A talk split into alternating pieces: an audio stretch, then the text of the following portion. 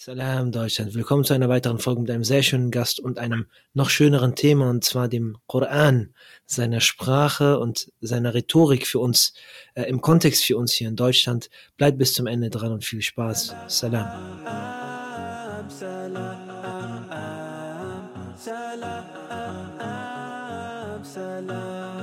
Bismillah, wir sind wieder live und ich sage erstmal Assalamu alaikum. Wa alaikum salam.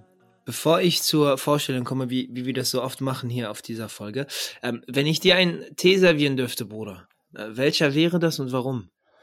Ich würde gerne einen Grüntee nehmen, weil ich mich äh, Ah, sehr für Japan auch interessiere und äh, Okay. die Kultur sehr spannend finde und weil ich auch die Vorzüge vom Grüntee gerne kosten würde. Sehr schön. War, warst du schon mal in Japan? äh, leider noch nicht, nein. Aber so Gott will, habe ich es vor. Inshallah, inshallah. Ich habe, ähm, ähm, also ich, ich äh, verfolge so ein paar Blogs und Beiträge und, und man merkt auch, dass dort eine Gemeinde mehr und mehr wächst, also mehr und mehr Institutionen werden dort gegründet, Organisationen und Co. Und äh, es ist echt schön, vielleicht auch mit unserem Thema verwandt, wie schön die Japaner ihre Kultur oder ihre Sprache ja auch ein, ein, ein den Platz geben dann in in ihrem ja islamischen oder koranischen Verhalten mehr oder Mhm. weniger, wie wir das auch mal formulieren wollen. Das stimmt. Sehr spannend. Ähm, dann komme ich auch direkt schon zur Vorstellung, denn äh, wir haben Bruder äh, äh, Martin Attar bei uns. Ähm, ähm, ich weiß, dass du, ich weiß nicht aus welcher Stadt du bist, aber du bist aus dem Sch Schwabenländler, Ge oder? Genau, aus Reutlingen. Aus Reutlingen, mashallah. Du hast ähm, äh, dein äh, Master in Islamwissenschaften, Islamic Sciences und äh, Bachelor in politischer Politikwissenschaften, also Political Sciences gemacht. Mhm. Machst sehr viel unter dem Stichwort Koranisch Martin Mhm. bei Instagram.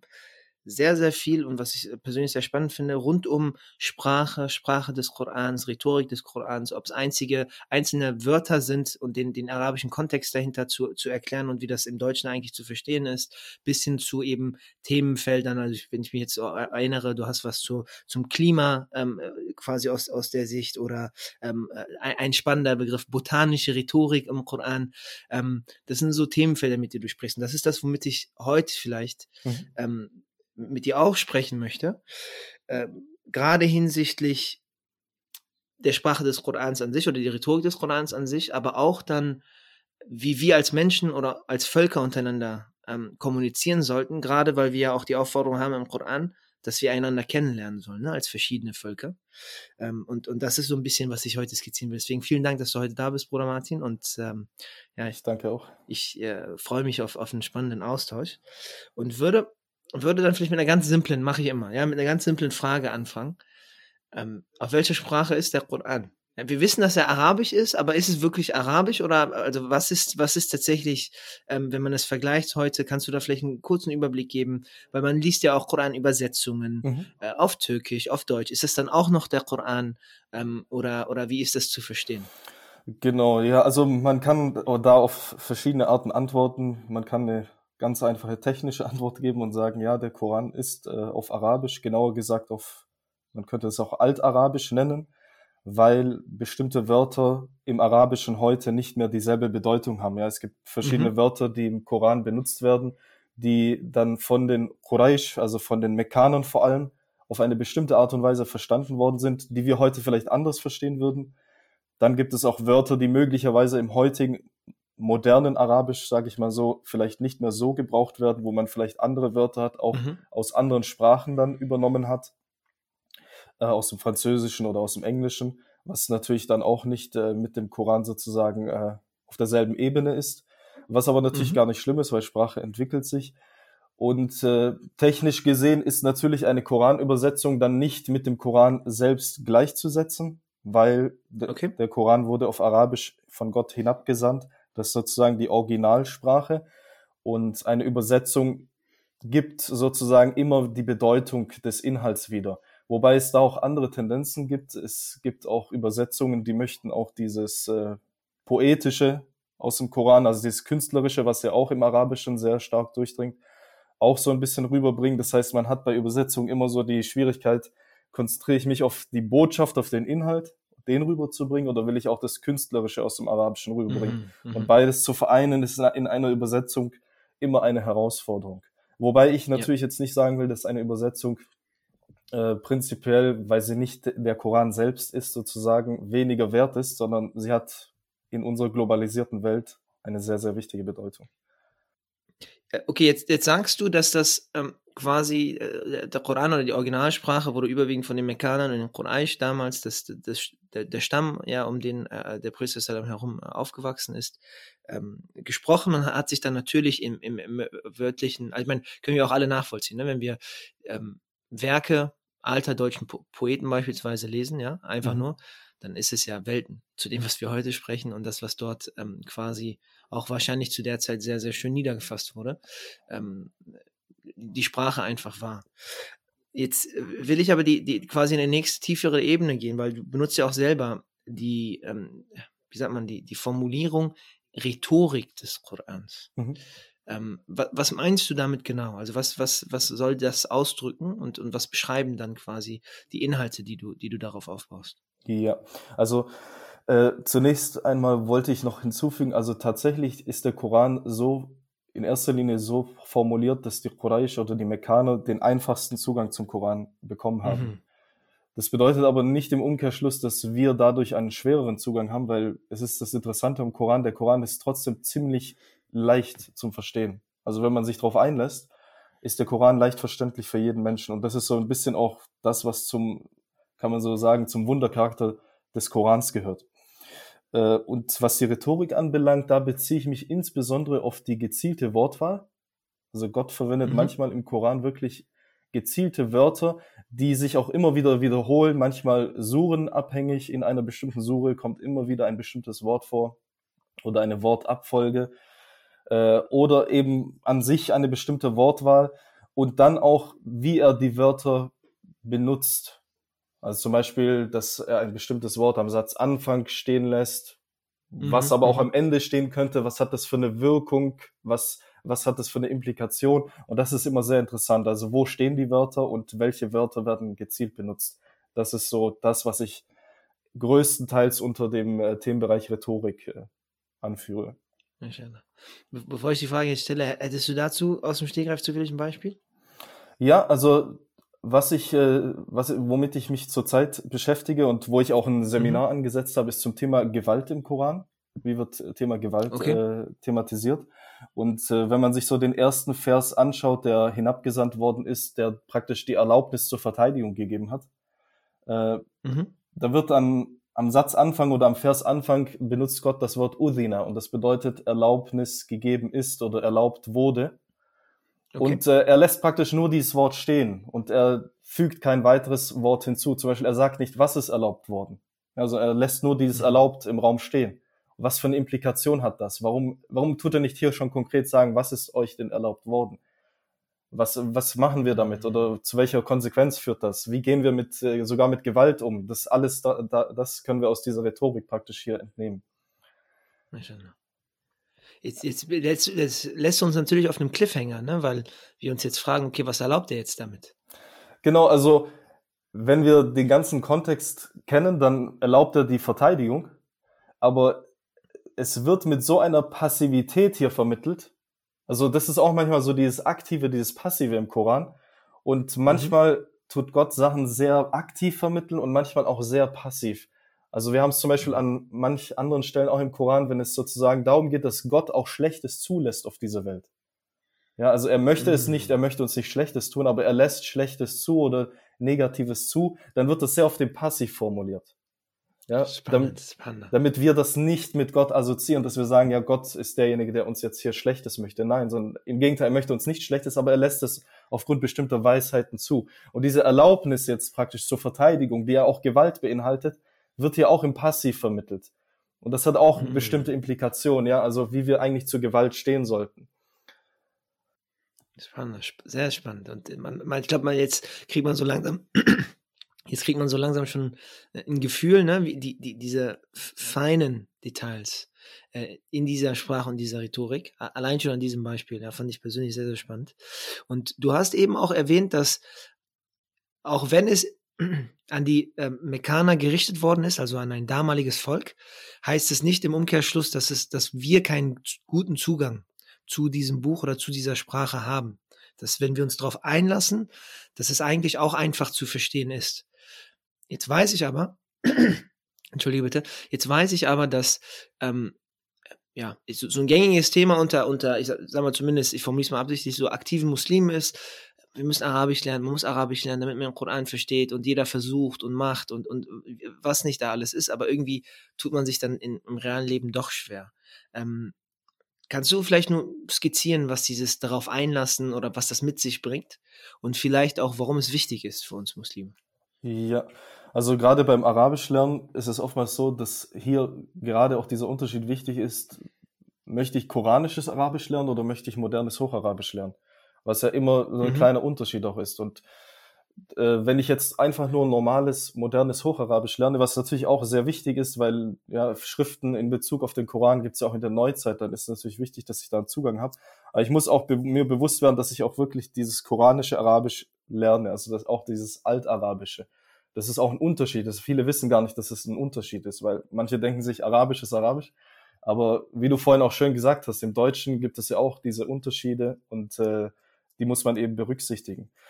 Und äh, das andere ist mit dem Zugang, ist nicht nur das Arabische gemeint, sondern damit ist auch gemeint, mit welchem Mindset gehe ich an den Koran heran. Das ist auch eine Sache, die ich oft, oftmals feststelle im Alltag. Wir schnappen so viel islamisches Wissen auf, verpackt unter bestimmten Themenblöcken, dass wir schon mhm. ein vorgefertigtes Mindset haben und dann mit diesem vorgefertigten Mindset an den Koran gehen und dann den Koran eigentlich gar nicht sprechen lassen, sondern dass wir eher unser Mindset äh, dort bestätigt sehen wollen. Und wenn ich mit so einem Mindset an den Koran hingehe, dann werde ich natürlich vieles gar nicht extrahieren können. Das heißt, ich muss mit einer gewissen Offenheit auch hingehen. Deswegen sehe ich einige Muslime in meinem Bekanntenkreis, die sprechen nicht mal so gut Arabisch, die arbeiten mit vielen Übersetzungen, aber sie haben einen viel reineren Zugang als Menschen, die vielleicht Arabisch können und auch sogar die Wörter verstehen, aber dafür ein vorgefertigtes Mindset haben. Spannend. Spannend. Ich finde ich finde spannend, weil ich ähm, privater Kontext, ja, ich, ich sehe das beispielsweise in der Ausarbeitung von wissenschaftlichen Arbeiten. Ähm, also kurze, kurze Sidetrack mehr, mehr oder weniger, aber da sehe ich auch sehr viel, also sehr oft, wenn man nicht wissenschaftlich arbeiten möchte äh, und, und einfach nur schnell die Bachelorarbeit gerade schreiben möchte oder ähnliches, dann äh, gibt es so eine Methodik auch, wo man im Prinzip die, die Kernaussage, die man treffen möchte in der Bachelorarbeit, ähm, einfach schon im Kopf hat. Mhm. Und man sucht sich nur für diese Aussage die Quellen offensichtlich, die dann dazu passen sollen. Und arbeitet dann natürlich nicht wissenschaftlich, sondern weil man einfach nur vorgefertigt irgendwie seine Meinung untermauern möchte. Und bei den Bachelorarbeiten ist es so, ich weiß nicht, wie es in anderen Fächern ist, aber gerade in technischen Bereichen etc., da wird auch nicht viel, ähm, wie sagt man, viel, viel dahingehend bewertet. Und plötzlich hat man eine Aussage vermeintlich wissenschaftlich belegt, aber im Prinzip hat man genau das gemacht, was du eben beschrieben hast. Man ist mit einem vorgefertigten, mit einer vorgefertigten Idee oder Antwort schon an die Sache rangegangen und die Quellen sind eigentlich irre irrelevant. Es geht nur noch darum, sich selber zu bestätigen. Mhm. Ähm, und das sehen wir hier und ich fand es einfach nur ich, den, den, Rückstoß drauf, weil ich das sehr oft miterlebt habe. Ähm, Im Koran ist ja nichts anderes, ja. Und auch bei mir selbst, wenn ich aufgehe und ich habe gerade, selbst wenn es nur ein Problem ist oder, oder irgendeine aktuelle Situation oder eine Meinung, man sucht sich was raus, dann ist man oder neigt man, wie du gesagt hast, mit einer vorgefertigten Antwort schon da reinzugehen. Und das ist dann auch, ich will nicht sagen respektlos, aber in gewisser Form ehrt man den Koran dann nicht. Genau. Weil man ja nicht versucht, die Antwort daraus zu ziehen, sondern man will eigentlich seine eigene Meinung dem Koran aufdrücken, falls das Sinn macht. Mhm. Das ist wirklich so. Und ich muss auch aus eigener Erfahrung sagen, ich habe da auch persönlich einen starken Wandel erlebt, weil vor zehn Jahren, sage ich jetzt vielleicht mal, oder sogar noch länger, habe ich genau dieses Mindset gehabt. Ich habe gesagt, ich habe schon was im Kopf und wenn ich mit ähm, meiner Familie oder mit anderen Muslimen darüber sprechen möchte, dann muss ich mir die Belege dafür, für mein Mindset aus dem Koran erstmal rausfischen. Und mhm. vielleicht da ein bisschen was drehen, da vielleicht ein bisschen kontextlos sein und dann habe ich praktisch mein Mindset bestätigt. Und später habe ich aber diesen Wandel erlebt, wo ich gesagt habe, nee, ich muss wirklich ehrlich zu mir selbst sein. Ich kann das so nicht aus dem Koran einfach raus extrahieren. Beziehungsweise das muss nicht sein, dieses, dass ich dieses Mindset haben muss auf Basis des Korans. Da muss ich einfach ehrlich zu mir selbst sein, zu bestimmten verschiedensten Themen. Ja, ich habe vor kurzem äh, das Beispiel auch in Naturwissenschaft gebracht. Ja, manche wollen bestätigt sehen, dass die Schöpfungsgeschichte im Koran praktisch eine Widerlegung von äh, evolutionären Theorien sind, die man in der Naturwissenschaft mhm. hat.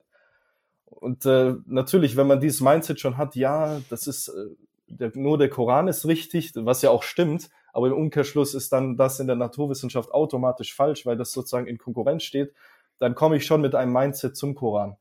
Und äh, das ja. führt zu vielen Fehlschlüssen, gerade dann auch in der Naturwissenschaft, ja, dass man die Naturwissenschaft als Konkurrenzprodukt sieht, was überhaupt gar nicht nötig ist, wenn wir wirklich uns auf den Koran einlassen. Und wenn wir jetzt das, das weiterdenken, ähm, jetzt vielleicht anders mal gefragt. Ich kann mir auch vorstellen, dass viele Muslime sich die Frage stellen und das ist wahrscheinlich hm, schwieriger zu beantworten, aber und mit, an, mit, einer anderen, mit einem anderen äh, Kontext noch, noch, hat es noch zu tun, aber warum, warum wurden die Mekkaner damals adressiert? Also warum ist der Koran oder warum ist die Sprache, die ausgewählt wurde, äh, nicht Deutsch oder ähm, Japanisch oder Persisch oder, oder all das Ganze. Ähm, hat das, äh, hat das Allah dann einfach äh, festgelegt und gesagt, so ist das jetzt? Natürlich hat er das gemacht, klar, gar keine Frage. Oder ähm, kann, kann man daraus Weisheiten auch herausziehen, dass eine Frage, eine, eine Sprache quasi ausgewählt wurde, war es einfach nur der soziale Kontext des Gesandten, also des Predigtsallam in dem Sinne. Ähm, ich kann mir vorstellen, dass viele sich die Frage stellen, warum bin ich nicht mit der Muttersprache aufgewachsen, obwohl wir ja auch gerade festgestellt haben, selbst wenn man im heutigen, in einer heutigen arabischen Familie aufwächst, man nicht das koranische Arabisch lernt, ja, wahrscheinlich sehr weit auch entfernt ist davon. Ähm, aber gibt es da Weisheiten, warum vermeintlich erstmal nur eine Gruppe adressiert wurde? Mhm. Ja, das ist eine sehr gute und eine sehr spannende Frage. Ich habe diese Frage tatsächlich auch in meiner Masterarbeit sehr ausführlich versucht zu mhm. beantworten. Mhm. Und natürlich kann man auf zwei Arten antworten. Also das erste, warum, ist, äh, kann man relativ einfach beantworten. Das weiß natürlich nur Gott. Weil er sagt uns auch im Koran selbst in der sechsten Sure, äh, sagt er, Gott weiß am besten, wem er seine Botschaft anvertraut. Das heißt, die Frage, wer die Botschaft erhält und warum und warum in dieser Sprache, warum dieser Prophet, warum nicht ein anderer, das ist Gottes, äh, Gottes Sache. Also er weiß am besten, wer dafür berechtigt ist, wer es am meisten verdient und für wen es am besten ist. Das ist praktisch seine Sache und wir haben da gar nichts mitzusprechen. Aber natürlich, wie du gesagt hast, gibt es verschiedene Weisheiten, die man praktisch anführen könnte und die auch Sinn machen tatsächlich, um diese Frage zu beantworten. Und äh, das Erste ist, wenn wir uns das auch so ein bisschen historisch anschauen, war die arabische Halbinsel vom damaligen Weltgeschehen was hauptsächlich zwischen dem römischen und dem persischen Reich stattgefunden hat. Das waren die beiden großen Weltmächte praktisch im siebten Jahrhundert. Mhm. Da waren die Araber oder die Stämme der arabischen Halbinsel weitestgehend isoliert. Also sie waren da nicht involviert und diese Isolation hat automatisch auch bedeutet, dass sie nicht diese kulturellen Einflüsse und philosophischen, religiösen Einflüsse von außen sozusagen hatten. Mm. Also zum Beispiel sind, äh, finden wir unter den Arabern nicht irgendwie eine komplexe Philosophie wie bei den Griechen oder wie bei den Persern. Ja, eine Hochkultur, das haben wir bei den Arabern nicht gefunden. Die waren sehr einfach gestrickt. Ja, sie hatten religiöse Werte wie zum Beispiel Ritterlichkeit oder dass man ehrlich sein sollte. Aber sie hatten ein sehr einfaches Weltbild. Es war nicht kompliziert. Und man könnte daraus auch sozusagen entnehmen, sie waren sehr, was das angeht, sehr rein. Also ihre Köpfe waren nicht voll. Sie mhm. waren empfänglich für eine neue göttliche Botschaft und sie waren praktisch dafür am ehesten qualifiziert, diese göttliche Botschaft als erstes zu empfangen, um dann diese Botschaft in die ganze Welt hinauszutragen. Das ist eine mögliche Perspektive. Und äh, die zweite mögliche Perspektive ist natürlich, wenn man sich die arabische Sprache an sich anschaut, also aus linguistischer Sicht, dann haben wir mit dem Arabischen die Möglichkeit, tiefsinnige Inhalte in wenig Text zu verpacken. Also ich kann sehr viel Inhalt, wenn wir uns den Koran zum Beispiel in Buchform anschauen, dann ist der Koran ein relativ dünnes Buch, auch im Vergleich zur Bibel oder zu anderen äh, Wälzern, sage ich mal so, ist relativ überschaubar. Mhm. Aber das Arabische hat so eine tiefsinnige Bedeutung, dass ich aus einem Wort, wie du es auch vorhin erwähnt hast, man kann aus einem Wort eine Seite Text schreiben, weil das so einen tiefsinnige, tiefsinnigen Inhalt hat. Also das heißt, Gott hat eine kompakte Sprache, ausgewählt, die tiefsinnigen Inhalt vermittelt, damit wir natürlich auch anderen Völkern in ihren Sprachen das möglichst einfach sozusagen mitteilen können, weil wir aus diesem kompakten, äh, aus dieser kompakten Sprache sehr viel Inhalt generieren können. Ist eine mögliche Weisheit. Und da schlägst du auch schon die Brücke, ja, aber das wäre meine Folgefrage gewesen. Und zwar, ähm, okay, da ist der Ausgangszustand, es ist adressiert an ein Volk in diesem Moment. Aber natürlich wissen wir auch, dass der Islam in dem seine Weltenreligion ist. Mhm. Das heißt, man muss die Brücke schlagen zu anderen Völkern, zu anderen Sprachen. Ähm, und, und, ähm, und auch denke ich mal, dass oder ich fange mal vielleicht anders an, bevor wir, bevor wir ähm, aus der arabischen Halbinsel uns quasi davon entfernen. Ähm, ich meine gelesen zu haben, ja, und, und, und da mag ich auch korrigiert werden, dass selbst innerhalb der, der Araber, ja, wenn der Prophet von, von Stamm zu Stamm sozusagen gegangen ist, ähm, er auch seine Rhetorik also gezielt gewählt hat, mhm. weil er gesehen hat, hier spreche ich mit einem Stammesführer, hier spreche ich mit einfachen ähm, Mitmenschen sozusagen, hier spreche ich mit diesem Typ etc. Das heißt, auch in der prophetischen Tradition erkennt man, dass die Rhetorik angepasst wird auf die Person äh, gegenüber mhm. letztlich. Mhm. Ja, und ähm, ich glaube, das ist ja extrahiert, auch wenn man das jetzt sieht, ähm, von, von, ich meine, aus, aus, aus der koranischen Tradition, weil sie quasi gezielt einem Volk gekommen ist, aber auch mit dem weiteren Sinn, das verbreiten zu können. Meine Frage hier ist, siehst du das, also bestätigst du das, dass das tatsächlich so ist, dass es wirklich darum geht, okay, hier ist jetzt etwas in ein, also die Ausgangssprache ist, ist äh, Koranisch, Arabisch, ähm, aber das Ziel ist es eigentlich, äh, nicht stur jetzt mit dieser Sprache, ähm, das auf Menschen einzupressen, auch wenn sie es nicht verstehen, sondern eigentlich die Weisheiten daraus zu generieren, um weiter mit Menschen kommunizieren zu können. Vielleicht war das ein bisschen verwirrend von mir formuliert, aber ähm, äh, siehst du das genauso? Ich sehe das ganz genauso und ich fand, dass du es sehr gut oder sehr schön formuliert hast und mhm. zeigt auch, dass Gott sehr feinfühlig mit den Menschen ist und sehr stark darauf geachtet hat, dass die Menschen die Botschaft verstehen. Und natürlich, wie du gesagt hast, ist das für uns ein wichtiges Signal, dass wir heute in einer globalisierten Welt und was auch vom Koran so angedacht ist, dass die Welt irgendwann sich zu so einer Welt entwickelt, dass wir praktisch dasselbe Prinzip anwenden und mit den Menschen auf, in einer Sprache sprechen, die sie verstehen. Und du hast auch schön gesagt, wir haben zahlreiche Beispiele im Leben des Propheten, Frieden sei mit ihm, dass er auf die Rhetorik geachtet hat. Mit wem spreche ich? Wen habe ich? Wen habe ich gerade vor mir? Und selbst der Koran auch immer wieder. Ich habe in meiner Masterarbeit noch ein anderes interessantes Beispiel aus meiner Sicht äh, erwähnt, nämlich als nach der Auswanderung nach Medina kamen die Muslime in äh, Berührung mit den Kindern Israels, also mit einer jüdischen Community. Mhm. Und die jüdische Community hatte natürlich auch einen Zugang zu ihren Schriften, zur Torah und äh, Hebräisch, was dort auch eine sehr wichtige Bedeutung hatte. Und im Koran wird unter anderem ja auch die Geschichte der Kinder Israels erzählt. Und da wird darauf eingegangen. Und äh, wenn über das Meer gesprochen wird, also das Meer, was Moses sozusagen Frieden sei mit ihm gespalten hat, wo der Pharao dann ertrunken ist, da verwendet Gott im Koran ein sehr interessantes Wort. Er verwendet das arabische Wort Yam. Und Yam ist nichts anderes als Bahar, also als Meer. Aber mhm. warum verwendet er in diesem Kontext, also es ist sehr interessant, im Koran verwendet er das arabische Wort Yam, was Meer bedeutet, nur im Kontext der Kinder Israels, an keiner anderen Stelle. Mhm. Und der Knackpunkt ist, Yam ist dasselbe Wort im Hebräischen für Meer oder Schilfmeer. Und allein die Verwendung dieses Wortes war für die Kinder Israels praktisch eine Signalwirkung zu ihrer eigenen Geschichte, sozusagen einen Bezug aufzubauen. Also der Koran nimmt direkten Bezug auf mich, auf meine Geschichte. Und allein nur an der, anhand der Sprache. Und das zeigt uns einfach diese Sensibilität, die wir manchmal heute in der Praxis zum, zum Teil komplett außer Acht lassen aber wo wir eigentlich wieder reaktivieren sollten, weil es eigentlich elementarer Bestandteil ist der islamischen Aufklärungsarbeit und äh, wo wir praktisch wieder zu diesen Wurzeln zurückkehren sollten. Ich, ich finde es ähm, du hast das in diesem Begriff einfach verwendet, feinfühlig, ne? Und das, das merkt man einfach, wie qua, also ich merke es ja im, im Zwischenmenschlichen, ne? Wenn du einen Freund hast, einen Bekannten, ihr hattet irgendeine äh, besondere Situation mal erlebt, da gibt's irgendein Stichwort, irgendein Insider, ja? Mhm. Und den baust du dann in einer, in einer, in einer Postkarte mit ein, in einem Brief mit genau. ein oder so. Dann merkt man ja automatisch, ach, das ist mein Freund, das ist mein Bekannter, er spricht mit mir darüber und er verwendet das und man hat sofort diesen emotionalen Bezug. Und genau das ist mir eingefallen, als du das erzählt hast mit, mit dem jüdischen Stamm und wo Allah hat den Begriff Yam verwendet, statt, statt Bahar, statt Meer. Ähm, als, als würde jemand quasi entgegenkommen, dieses, dieses Herz erwärmen möchten, mhm. durch so eine feine Geste quasi schon mehr oder weniger gegenüber. Und ähm, du hast auch davor einen schönen Begriff verwendet, und zwar diesen Zugang zu ermöglichen. Ja, den Zugang zum Koran, zum, zum koranischen Verständnis oder den Menschen im Sinne der islamischen Aufklärungsarbeit. Und ich, ich stimme dir da vollkommen zu.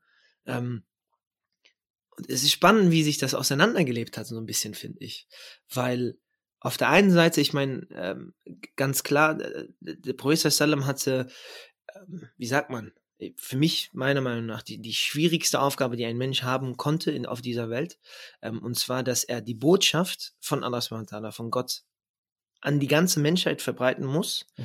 Das heißt, nicht nur seinen Freunden, das ist einfach, ich kann meinen Freund anrufen, ich kann ihm was erzählen, ich kann meinen Eltern was erzählen, ähm, fremden Menschen in seiner Nachbarschaft, auf der ganzen Welt eigentlich, und das über seinen eigenen Tod hinaus.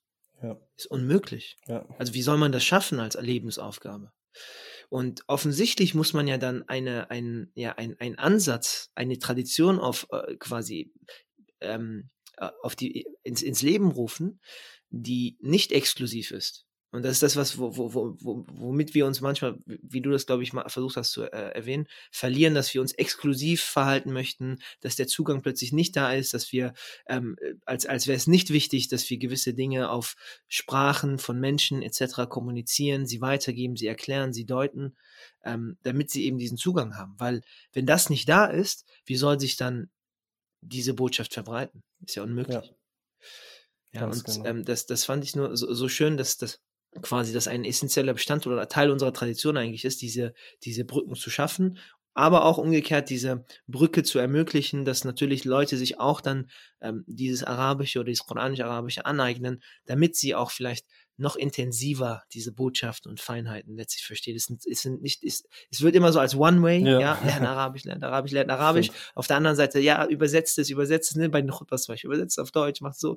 Ja. Es ist nicht One-Way, es ist both ways. Das, das ist ja gerade das Schöne, weil so passiert ja das, was Allah SWT auch dann empfohlen hat, wo er sagt, dass verschiedene Völker äh, äh entstanden sind. Wofür? Um einander kennenzulernen. Ja? ja? Und das ist dieser Austausch, dieser Dialog, der stattfinden muss. Und Dialog kann man nur machen, wenn man zumindest irgendein Medium verwendet, was beide verstehen. Genau.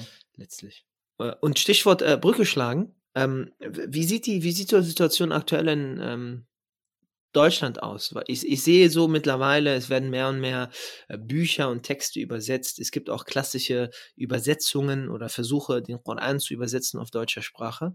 Ähm, ich meine, du beschäftigst dich ja auch maßgeblich daran, weil du versuchst, diese Rhetorik des Korans eben auch auf deutscher Sprache zu vermitteln.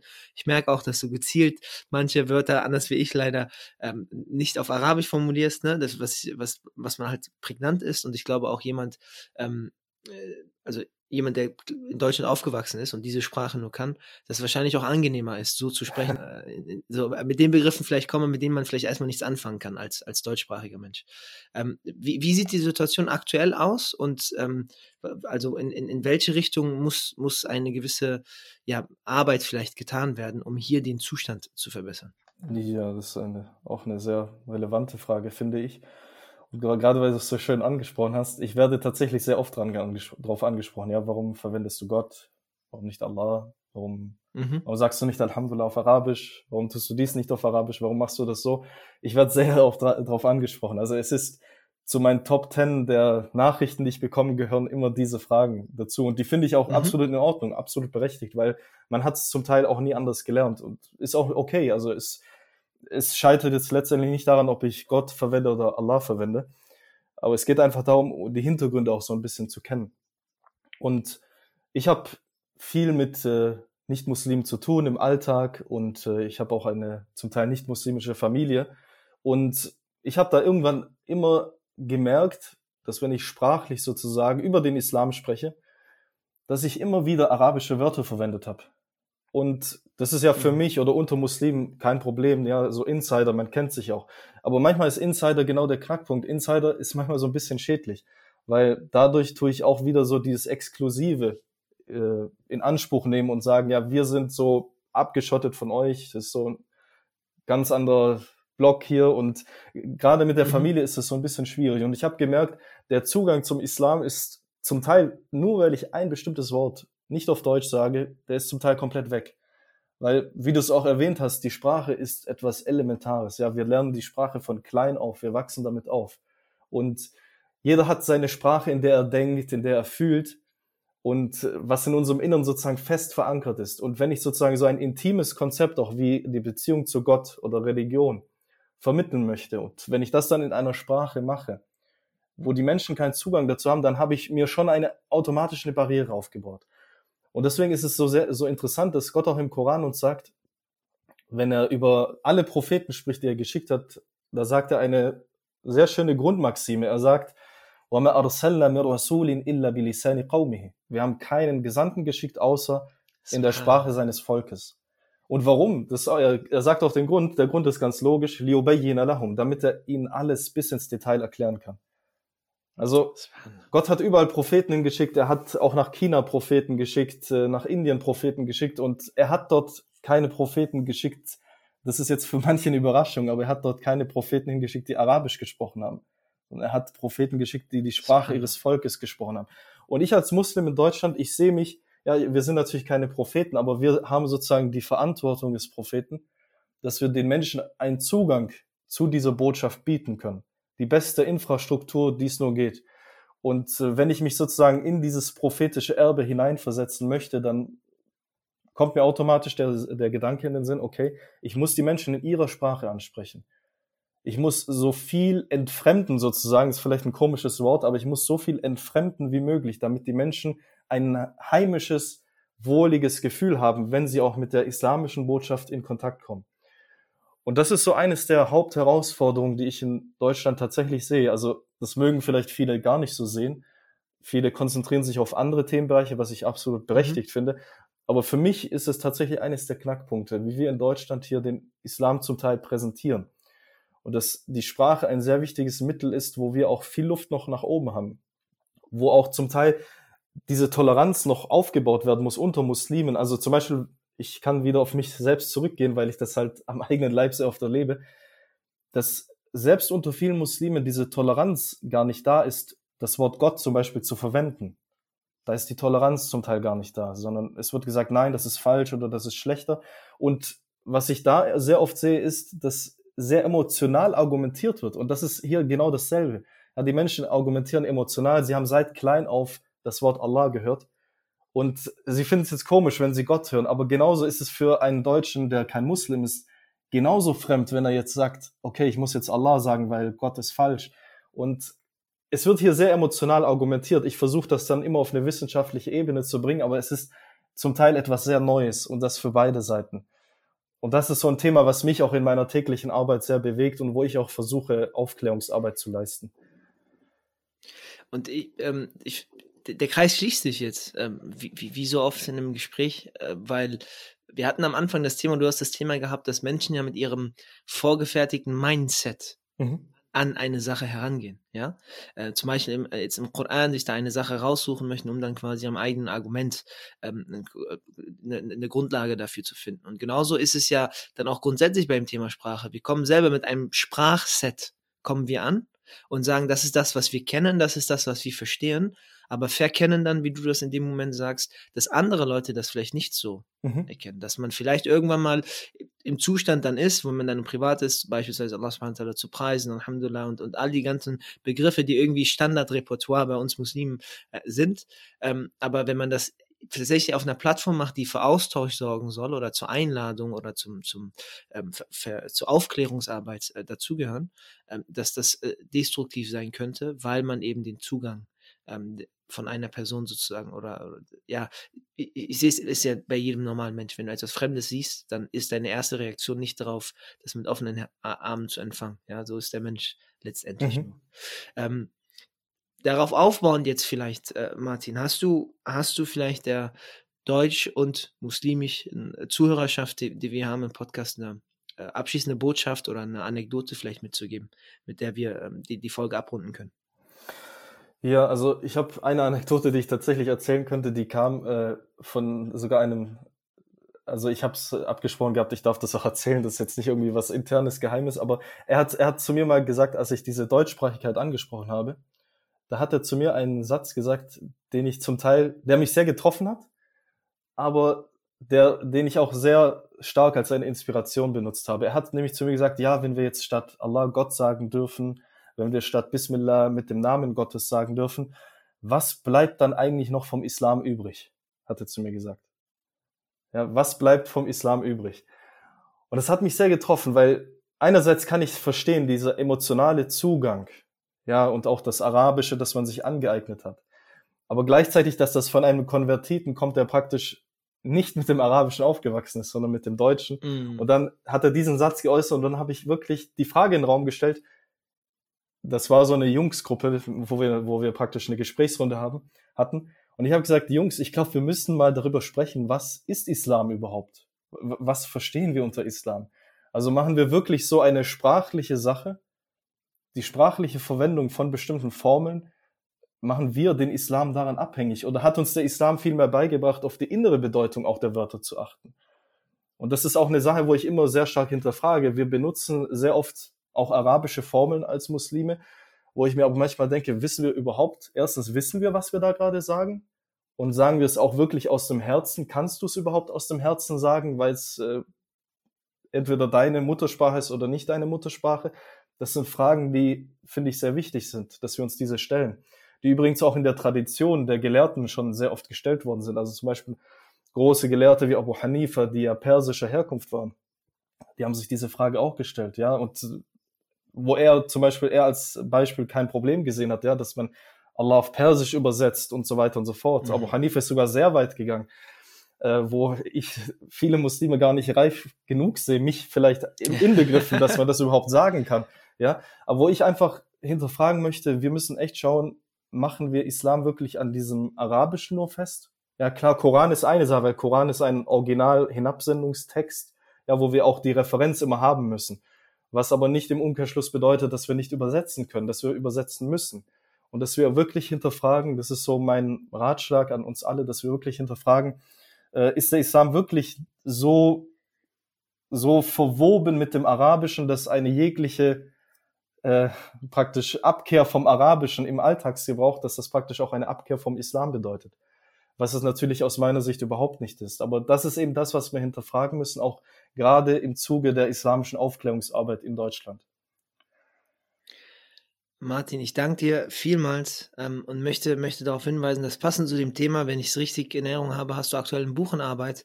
Das nennt sich Deutsch sein gehört zum Islam, ähm, wo ich mich auch schon drauf, sehr drauf spanne, äh, äh, freue, meine ich, weil ich denke mal, diese Punkte auch dort auftauchen oder versucht werden, in, im Detail quasi beschrieben zu werden. Genau. Ja, für die Zuhörerschaft, die das vielleicht äh, nicht kennt, koranisch.martin, da hat er seinen Blog in Anführungszeichen auf Instagram, wo viele dieser Themen auch äh, behandelt werden und sehr spannende, ja, wie im Englisch sagt man Nuggets, ja, Goldstücke, ja, einem präsentiert werden in diesem Kontext. Ich danke dir vielmals, dass du da warst. Du sagst auch, hey, ich hoffe wirklich, dass ähm, deine Arbeit gesegnet wird und dass auch ein Beitrag hilft, quasi diese Aufklärungsarbeit ähm, eben auch zu fördern und auch vielleicht andere motivieren, ähm, da, ähm, da, da, einen Beitrag dazu leisten. Ja? Vielen Dank. Wa alaikum salam.